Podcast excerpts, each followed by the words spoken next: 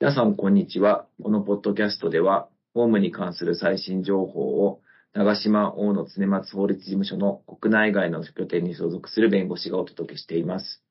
本日のテーマは、ベトナムの個人情報保護法制の最新事情です。進行を務めさせていただきます、長島大野常松法律事務所、バンコクオフィスの箕輪です。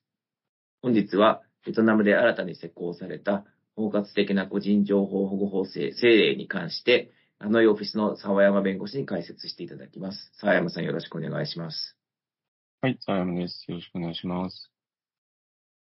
沢山さんが書かれた、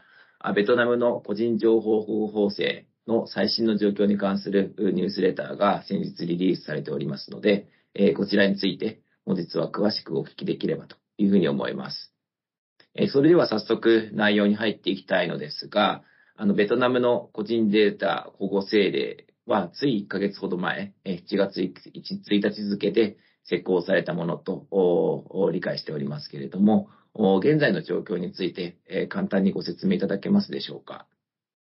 はい。ベトナムでは、これまでですね、その個人情報の保護に関する包括的な法令というのはなくてですね、まあ、民法とかその他の法令で、個人情報保護に関する簡単なルールが定められているだけでした。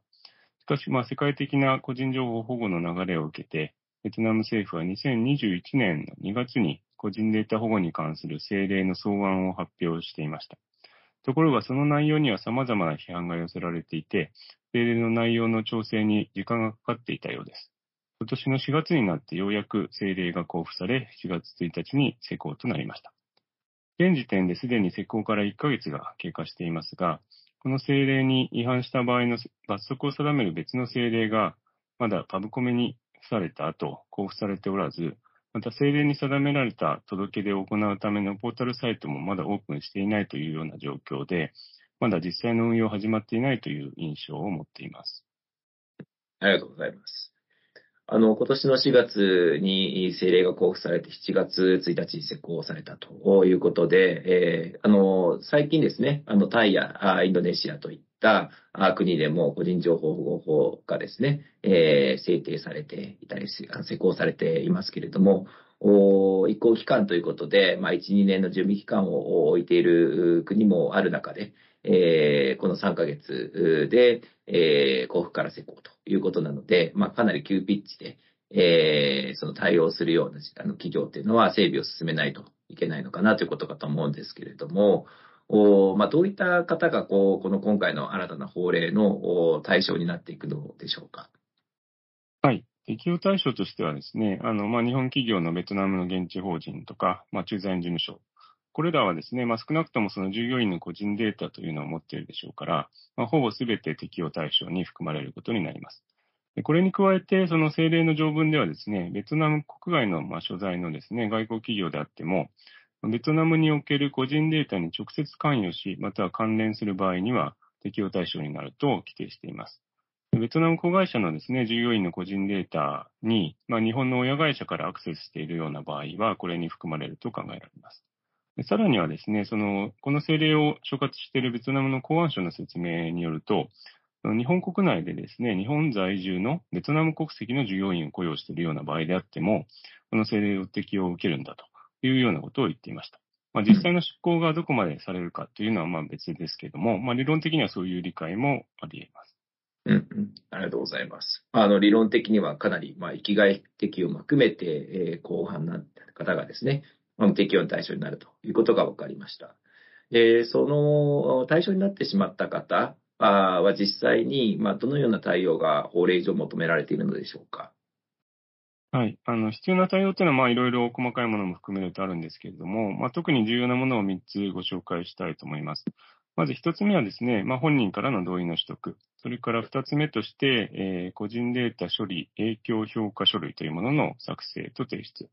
それから、えっ、ー、と、3つ目として、越境移転の影響評価書類というものの作成と提出です。まず、あの、本人の、えっ、ー、と、同意の取得というものについては、まあ、取得する情報の種類とかですね、それを処理する目的などといった、まあ、必要な事項をですね、えー、通知した上で、まあ、明示的な同意を得なければならないということになっています。ですので、まあ、実務的には、あの、データマッピングをした上で、まあ、必要な事項を記載した通知書を用意して、で個人個人から同意を取得するという作業が必要になります。で二つ目の、えー、個人データ処理影響評価書類というのは、まあ、EU の方でですね、あの GDPR では、えっ、ー、と、データ保護影響評価の実施記録というものがあるということで、はい、まあ、それを参考にしているものと思いますけれども、まあ、EU の方ではこれがそのデータ処理のリスクが高い場合のみ必要とされていると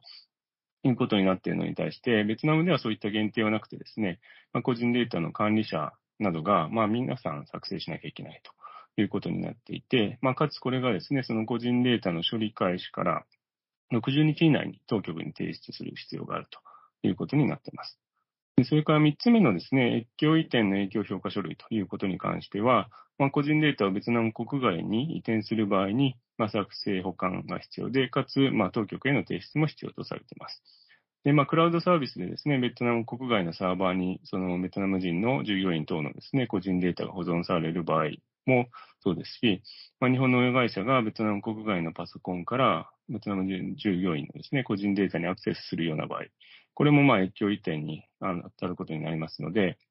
まあ、多くの企業でこれについても作成が必要になってくると考えております。ありがとうございます。うん。かなり、まあ、いろいろな対応ですね。で特に、まあ、越境移転影響評価書類と、まあ、いったような、まあ、非常にベトナム、まあ、他と比べると、まあ、固有の対応というようなものも求められているということがよくわかりました。はい。え、ありがとうございます。え東南アジアのですね、法改正での中でもですね、今、あ最も、まあ、ホッの一つと言える、あの、ベトナム個人情報保護法制ですね。こちらの最新の動向について大変よくわかりました。最後に何か一言ありましたら、お願いできますでしょうか？